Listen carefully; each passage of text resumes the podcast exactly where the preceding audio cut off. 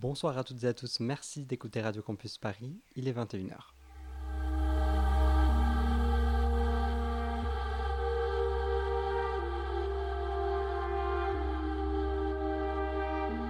Radio Campus Paris, grand format.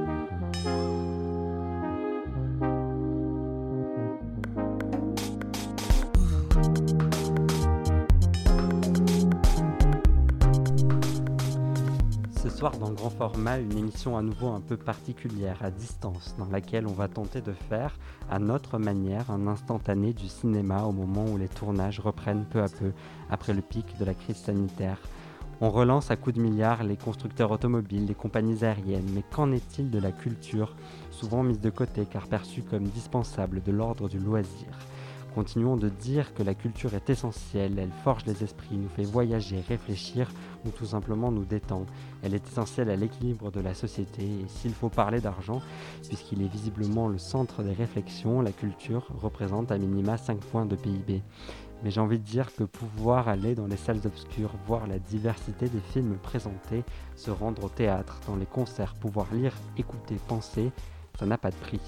Ce soir, avec Luc et Jocelyn, on parle histoire, auteur, tournage. Bienvenue.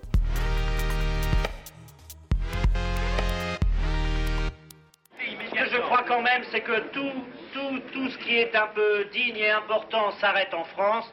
Et je ne sais pas sous quelle forme il faut le faire, mais je sais que cet après-midi ou ce soir, on doit annoncer dans ce qui reste de l'information, puisque les journaux ne sont plus acheminés, mais il faut que les radios au moins annoncent euh, que le Festival de Cannes est arrêté, ou si on n'annonce pas qu'il est arrêté, il faut qu'il soit considérablement transformé pour que l'information soit nette et précise, parce que vu de l'extérieur, le Festival de Cannes, c'est quand même, vous savez ce que c'est, voilà.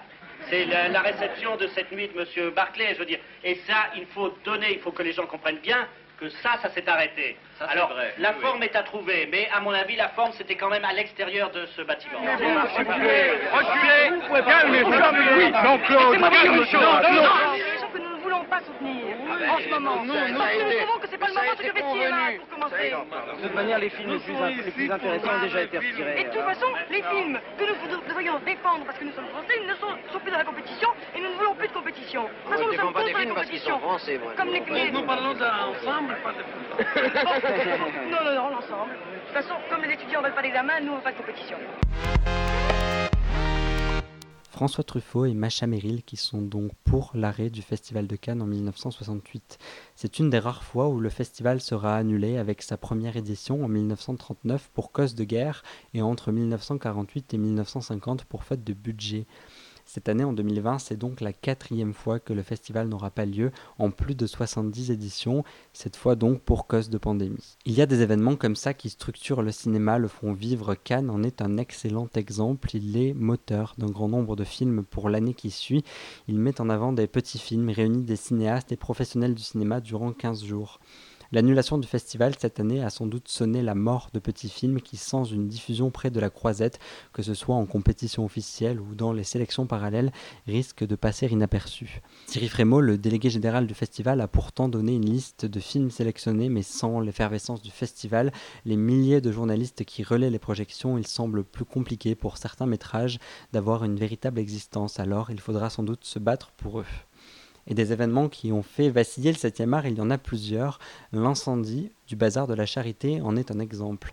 En 1897, quelques années après l'invention de cinématographe par les frères Lumière, une projection de film est organisée dans un bâtiment en bois à l'occasion d'une vente d'objets au profit des plus pauvres. À l'époque, la source lumineuse du projecteur fonctionne à l'éther et suite à une mauvaise manipulation du projectionniste, la salle prend feu. Cet accident qui fera plus de 100 morts sonne l'arrêt du cinéma dans les milieux bourgeois car jugé trop dangereux et ayant traumatisé bon nombre de Parisiens.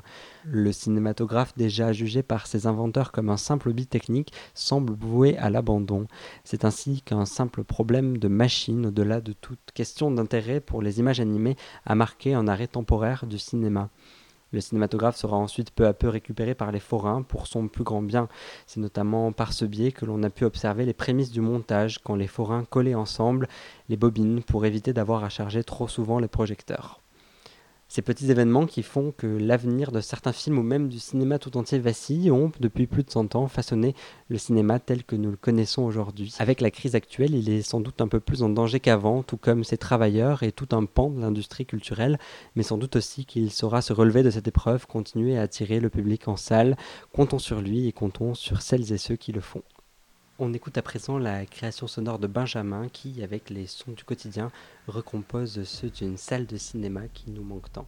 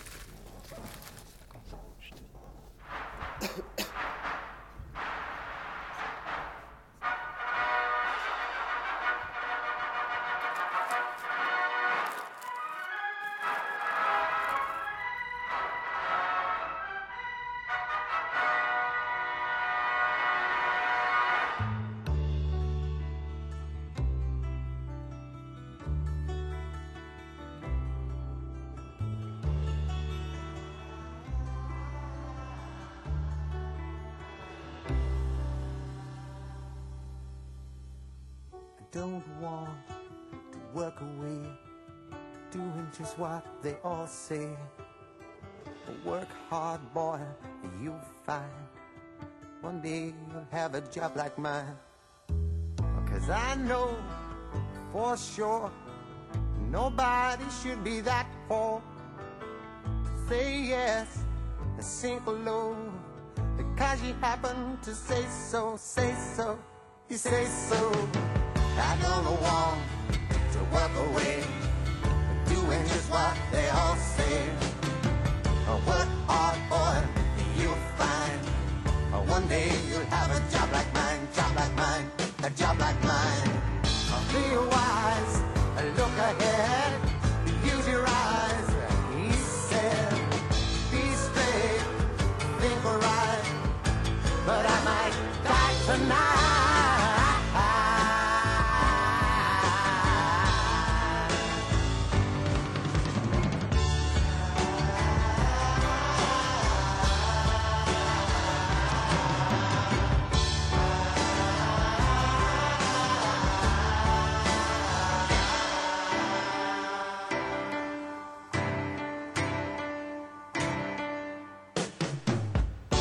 Vous écoutez Grand sur Radio Campus Paris, c'était But I Might Die Tonight de Cat Stevens dans la bande originale du film Deep End.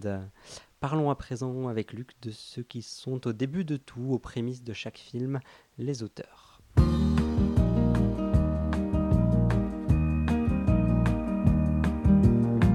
La lumière revient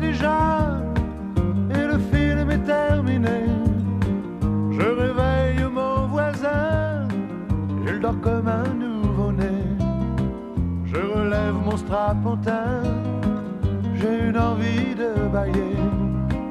C'était la dernière séquence, c'était la dernière séance, et le rideau sur l'écran est tombé. Savez-vous quel a été le tout dernier film projeté avant le début du confinement? Eh bien, je vous pose la question car je n'en sais rien. Ce dont on est sûr, c'est qu'à partir de minuit, le 14 mars 2020, les 5241 salles obscures en France ont fermé, leurs 1 72 000 fauteuils ont été relevés et le temps s'est arrêté dans le monde du cinéma. Un joyeux bordel que Jocelyn vous détaillera plus tard, mais qui pour l'heure trouve son salut chez ce drôle d'oiseau qui est le scénariste, enfermé en cage comme tant d'autres dans son appartement. Rendez-vous compte, toute l'industrie du cinéma est suspendue. Une grande pause, du temps libre à l'appel qui se dégage et permet aux auteurs de rattraper leur retard dans le bouclage des dossiers, le peaufinage des dialogues et même de trouver les bribes d'une nouvelle histoire. Bien rapidement, quelque chose cloche. Les idées viennent à manquer, les tournures de phrases se compliquent, les répliques ne sonnent plus justes. Fatalement, le scénariste se rend compte que l'esprit seul, même débordé d'imagination, ne suffit pas. Il a besoin du monde extérieur, des longues marches en ville, de la vie des autres, tout simplement. La perte de productivité s'accompagne d'une angoisse naissante, liée non seulement à l'épidémie, mais aussi à la précarité du métier. Car, faut-il le rappeler une énième fois dans grand format, le scénariste n'est pas salarié, n'est pas intermittent, et ne touche donc pas d'indemnité pendant une période de chômage. Les contrats ne sont pas mensualisés, la rémunération intervient uniquement à chaque rendu d'écriture. On pourrait ainsi résumer ce cercle vicieux par une simple équation. Pas d'idée égale pas d'argent égale pas de chocolat. Comment s'en sortir alors? demande le scénariste un peu déprimé. Eh bien, comme on s'en est toujours sorti, en s'inspirant du réel pour nourrir la fiction. L'épidémie bouleverse nos modes de vie, notre façon de penser, et crée malgré elle une nouvelle matière à raconter des histoires. Le confinement se transformerait en un incident déclencheur et l'appartement deviendrait le décor d'un huis clos. En plus, le huis clos, ça coûte toujours moins cher à produire. Ceci étant dit, est-ce bien moral de romancer de la sorte un événement qui tue encore des gens à l'heure actuelle? Ne faudrait-il pas attendre que le drame passe, que la situation s'améliore? D'accord, mais attendre combien de temps? Combien de temps ont par exemple attendu les majors américaines pour écrire sur le 11 septembre? Combien de temps a-t-on attendu avant d'entendre dans les films les échos des attentats de Paris? Dans combien de temps verra-t-on un biopic sur Notre-Dame? Notons que d'autres ne semblent pas trop se poser de questions. Ce cher Danny Boone notamment a annoncé travailler sur un long métrage racontant la vie d'un immeuble confiné et prévu pour être tourné d'ici la fin de l'année. On voit d'ici le succès au box-office, alors qui a raison, qui a tort? L'opportuniste ou celui qui par pudeur ne saisit pas l'occasion Un début de réponse, c'est l'auteur Laurette Polmans qui l'apporte dans une interview accordée au Fiches du cinéma. Elle réagit à ceux qui pensent que le confinement est une formidable période pour créer, craignant plutôt que ce qui va être produit ne soit fake ou forcé. Il faudrait se mettre alors complètement en arrêt durant ces deux mois irréels. Le prix à payer serait lourd, il faudrait réduire nos fonctions vitales, mettre de côté nos besoins primaires, les courses et le loyer à payer. Mais n'est-ce pas là la solution rêvée pour ne pas écrire n'importe quoi? Une sorte d'hibernation improvisée pour ce drôle d'oiseau qu'est le scénariste. Il a une tête hirsute, drôle d'oiseau. Il vit dans une cahute drôle d'oiseau. Son pantalon fait des poches, ses souliers sont plutôt moches. Quand on le voit qui s'approche, on se dit oh. Drôle d'oiseau, drôle d'oiseau, drôle de museau, oh oh oh, oh. drôle de zozo, Merci Luc et parce que le cinéma c'est aussi du son, on vous propose la deuxième partie de la création sonore de Benjamin qui nous replonge dans un lieu silencieux durant de nombreux mois, les cafés.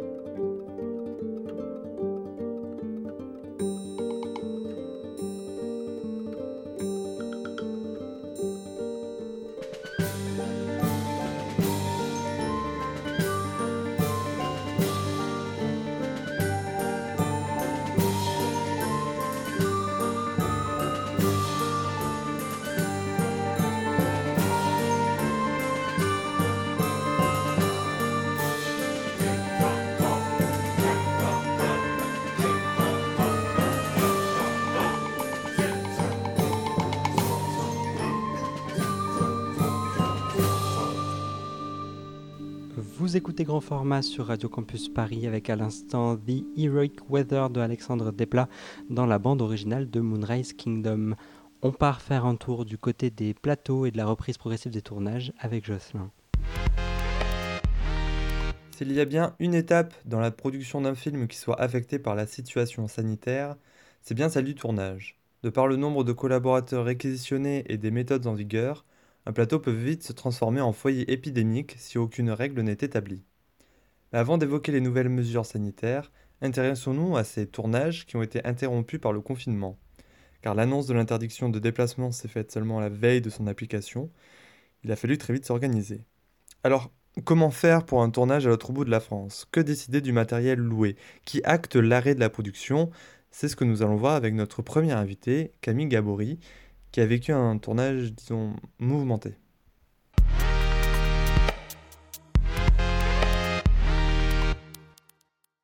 Bonjour, je suis Camille Gabory, je suis assistante caméra depuis maintenant 6 ans, 7 ans, depuis 2012. Alors, euh, au début de, de, la crise Covid et avant le confinement, tu étais en tournage à Montpellier pour une nouvelle saison de Tandem. Ça fait maintenant quelques années que tu y travailles, d'abord en tant que seconde assistante caméra, et aujourd'hui tu es première. Euh, bon, j'imagine que tu connais bien la maison, mais justement, je veux bien que tu la présentes pour euh, ceux qui la connaîtraient pas. Alors, la série Tandem, c'est une série euh, France 3 policière, comme il y en a beaucoup, qui se déroule à Montpellier. Donc, toute l'histoire est à Montpellier et ses environs. Ça joue beaucoup sur, sur justement le, tout, ce qui, tout ce qui est typique de la région. La spécificité du tournage, c'est qu'on est euh, deux équipes de tournage différentes. Donc, euh, on a deux équipes euh, à deux caméras chacune, où du coup, on fait quatre épisodes de 52 minutes en quatre semaines, ce qui est plutôt beaucoup. Et c'était comment l'ambiance, l'état d'esprit au début du tournage? Ben, c'était un peu, alors je pense que un peu comme tout le monde au tout début quand on a, on a commencé donc le, mercredi de la semaine juste avant le confinement. Euh, on s'est tous vus le mardi, la veille, au studio, comme d'habitude. On a préparé un peu, euh, on a vidé le camion, machin, et puis euh, on a eu un petit pot de début de tournage. Et il y avait un petit côté, mais je pense que c'était chez tout le monde, hein, un petit côté, oh, ça va, ça va passer, tout va bien. Enfin, je sais que j'ai même fait la bise à des gens. Enfin, voilà, c'était pas très bonne idée, quoi. Mais puis 3 en plus à Montpellier, c'est 3 bis, donc euh, encore plus explosif. non, mais voilà, oui, euh, ça allait très vite. En même temps, le, moment où on s'est dit, ah ouais, en fait, c'est la merde, et juste avant, c'était un peu plus. Euh, prenais moins la tête. Ok, on en arrive au premier jour? Le premier jour, je crois que ça a été. il s'est rien passé de particulier, donc c'était le mercredi. Et je crois que c'était à partir du vendredi où on a eu à la fin de journée, euh, Fabrice, le directeur de production, qui est venu euh, sur le plateau, euh, on a eu un vrai long, discours quoi, sur, sur ce qui se passe, où ça en était, et concrètement, il nous disait que lui, à son niveau, au niveau de la production, ils n'avaient pas de vraies directives. Pour l'instant, les tournages continuaient. Je crois qu'on a été une des dernières, enfin sur Montpellier en tout cas, une des dernières fictions à continuer samedi dans la soirée, on a su que c'était que c'était que ça continuait pas. Donc euh, dans l'idée, c'était que le tournage était suspendu parce qu'on ne savait pas. Euh, enfin, personne ne savait ce qui, combien de temps ça allait durer, ce qui allait se passer. Il y avait des rumeurs de confinement, mais pour l'instant, euh, voilà. Bah alors le dimanche, en fait, on nous a dit au téléphone, ils nous ont dit qu'ils seraient là il serait euh, au studio, qui est donc le bureau de prod aussi. Donc on est, passé, puis de toute façon, comme on ne savait pas encore ce qui se passait pour le matériel, euh, on, a, on a démonté. Euh, puis du coup, Fabrice, qui était là, nous a dit oui, a priori, le matériel rentrerait à TSF. Donc on s'est dit bon, bah, on va faire tout un bah, des rendus en fait, on va tout démonter, nettoyer, essayer de bien ranger. Du coup, on a tout nettoyé. Puis finalement, le directeur de production qui retourne dans le local et qui nous dit Ah, finalement, on nous a dit, TSF nous a dit que c'était bon, vous pouviez garder le matériel puisqu'on a un local qui ferme à clé, qui est gardienné et tout ça. Donc, on a tout démonté, mais c'est resté là-bas. Euh, voilà. Bon, au moins, il va rester en quarantaine. Ouais, oui, oui. Et, et comment vous êtes arrangé avec la prod au niveau des contrats? euh, Qu'est-ce qui vous a été proposé? Ben ouais, enfin on a eu nos contrats euh, et du coup on a pu toucher notre chômage partiel, mais ça a été un peu, euh, ce qui a été un peu compliqué, c'est que on savait pas encore comment accéder au chômage partiel parce qu'il y avait le côté où c'est l'employeur qui doit te payer et l'État les rembourse derrière. Je crois qu'il y avait une histoire comme ça. Euh, donc ça a été un petit peu compliqué au début, puis après euh, ça a été pour la déclaration acédique, comment tu déclares euh, ce chômage partiel, enfin ça a été un peu... et puis moi tout ce qui est déjà, toute la paperasse d'intermittent, c'est quand même très compliqué, et moi ça, m'énerve, c'est pas, pas toujours très clair, c'est assez compliqué, j'ai pas du tout un cerveau administratif moi, donc c'est très compliqué, et heureusement on a eu une une administratrice de production géniale, euh, Godoro, qui est vraiment euh, super, euh, qui était hyper disponible au téléphone, qui nous a beaucoup aidé. Oh, franchement, ça s'est ça très bien passé avec la prod par rapport à ça. Ils ont vraiment été, ils nous tenaient au courant, ils étaient là, on s'est très bien passé. Et du coup, on a eu notre ch- chômage partiel sur, sur toute la durée, correspondant à toute la durée du tournage, quoi. Ok. On en arrive aujourd'hui et les nouvelles mesures sanitaires, tu, peux nous en parler? Ben, alors, j'ai déjà fait un tournage euh, à la fin du mois de mai, du 19 au 22 mai. Après, c'était une publicité en studio, donc euh, voilà, donc c'est masque obligatoire pour tout le monde. Il y a la distanciation d'un mètre, mais euh, plutôt dur à respecter quand même en tournage. C'est très compliqué de ne pas s'approcher. Surtout quand on a un masque, en fait, on s'entend pas, donc on est un peu obligé de se rapprocher. Et puis, ouais, enfin, on parle pas fort sur un plateau, c'est un peu ça qu'on, enfin, on parle pas fort sur un plateau, c'est tout. Donc euh, on se rapproche et c'est et encore là, ça a été un tournage physiquement pas difficile du tout, mais le moment juste en fin de tournage où j'ai remballé le matériel, euh, j'en pouvais plus en fait. Après j'avais un masque en tissu, je pense que je le referai pas. Euh, je pense que les masques chirurgicaux pour ça sont mieux, sont plus respirables, mais euh, ça va être compliqué. Après, on va essayer de, faire au mieux pour euh, faire, faire tout ce qu'on peut, quoi, pour éviter de, faire ça et de pas être le nouveau foyer du Covid. Et est-ce que vous avez réfléchi à de nouvelles mesures ou méthodes spécifiquement adaptées au travail à la caméra?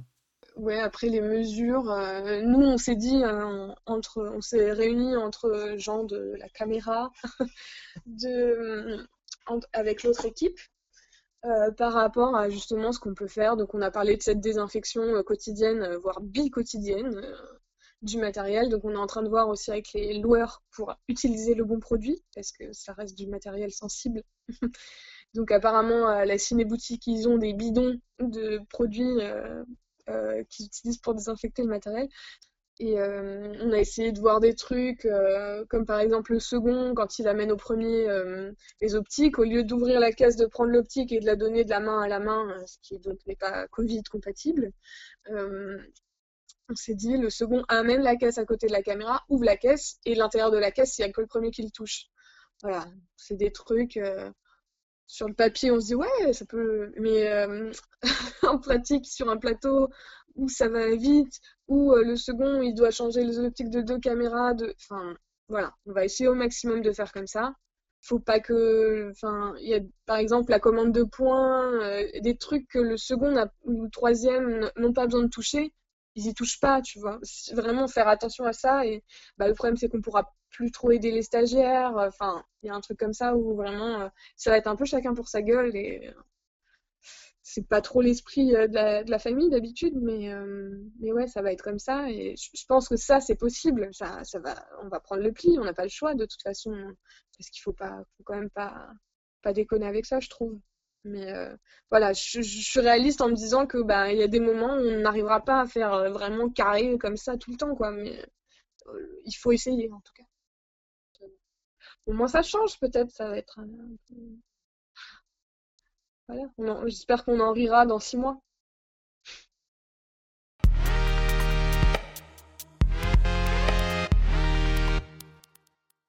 Si la suite du tournage de Tandem est encore en préparation, certains n'ont pas attendu, à l'image des séries de Jean-Luc Azoulay. Elles ont été parmi les premières à reprendre, dont Les Mystères de l'amour dès le 13 mai, moyennant une adaptation, car les scénaristes ont su intégrer le confinement dans leurs histoires et le port du masque pour leurs personnages. Reste que les mesures de sécurité sont encore vagues. C'est pourquoi un comité s'est réuni, qui répond au nom de CCHSCT, afin notamment d'aider les équipes de tournage à minimiser les risques.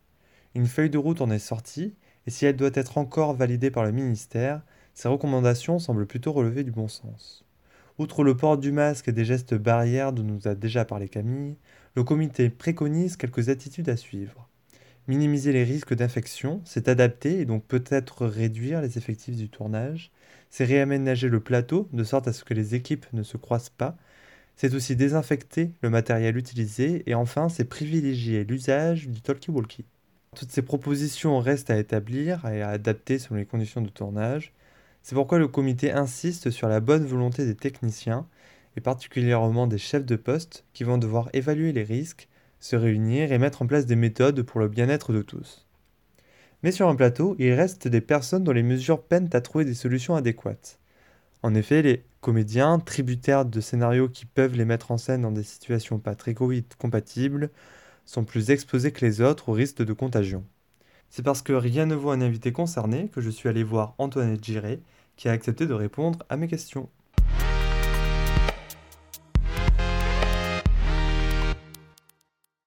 Eh bien, je m'appelle Antoinette Giré, j'ai 22 ans et euh, je suis comédienne. Je rappelle que tu joues depuis janvier dans une série diffusée sur M6 qui s'appelle En famille et qui se tourne en studio.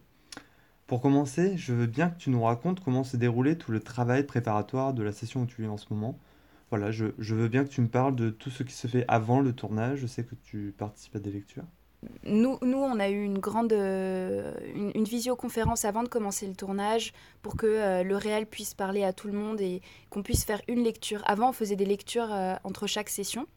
Maintenant, on peut plus en faire parce qu'on n'a pas le temps, vu que le rythme a, a grandement changé. On fait du 10 heures par jour du 6 jours par semaine, du lundi au samedi. Euh, donc on n'a pas le temps de faire les lectures. Donc en fait, ils nous envoient les textes, on les lit, on les valide, et c'est tout.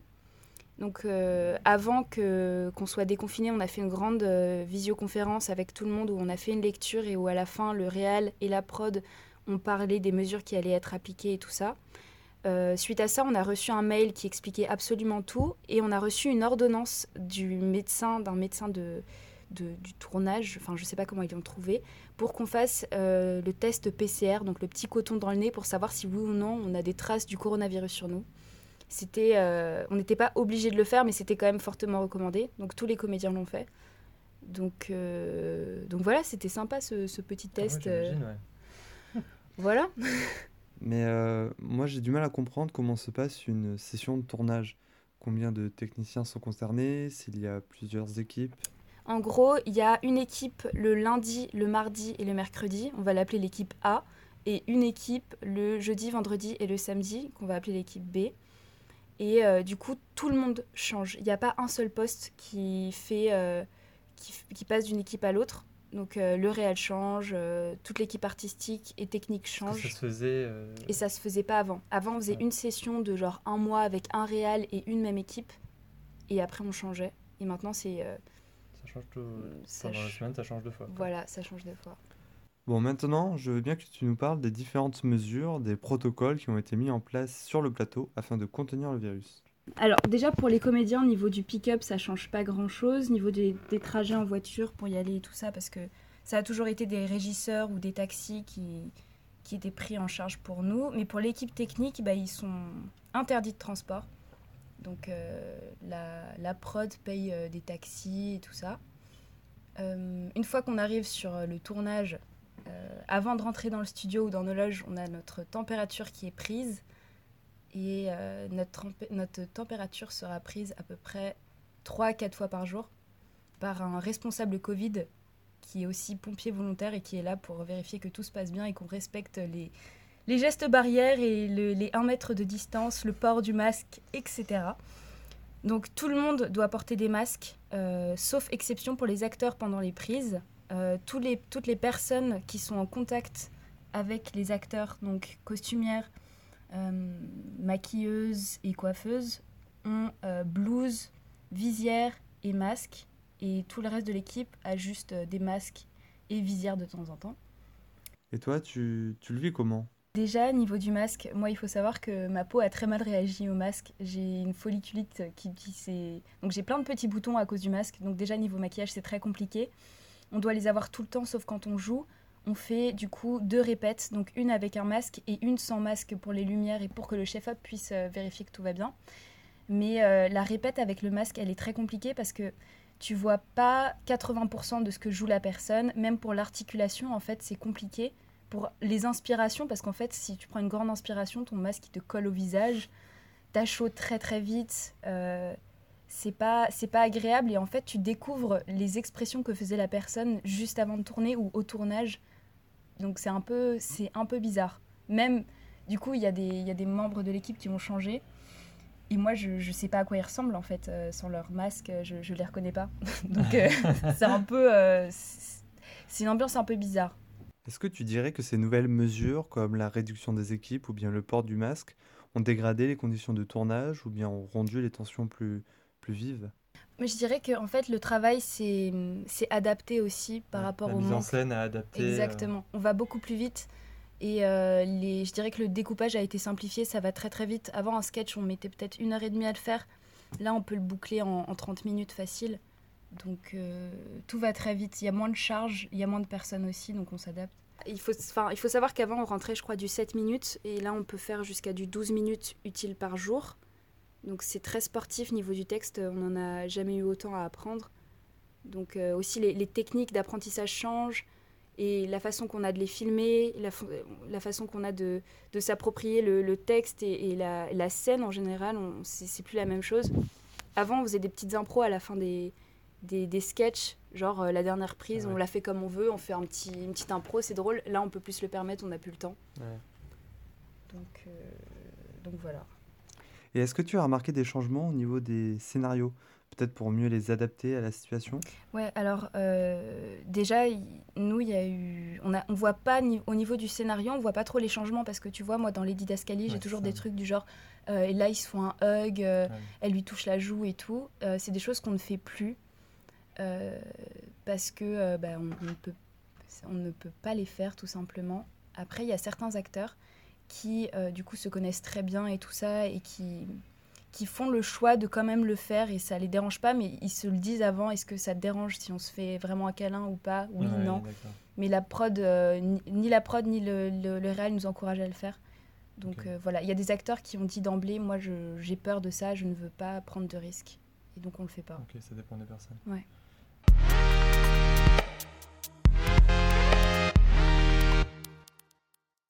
Sur ces mots, je conclus cette discussion un peu exceptionnelle sur ces nouvelles conditions de tournage causées par la crise du coronavirus. Je remercie chaleureusement Camille Gabouri et Antoinette Giré pour leur disponibilité. Et puis je leur souhaite bien du courage pour cette période qui s'annonce compliquée compte tenu de la chaleur qui se confirme et du port du masque déjà obligatoire. Mais rassure-nous, parce que personne ne souhaite revivre le confinement et qu'on a bien tous pris conscience du danger viral.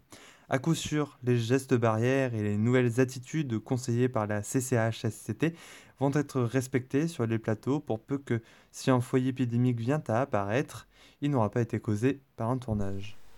Merci Jocelyn pour cet aperçu de la reprise des tournages et je remercie également Luc au micro de Radio Campus Paris ce soir et à la réalisation de ce numéro Benjamin. Merci à vous d'avoir écouté Grand Format. On espère vous retrouver très vite avec des invités.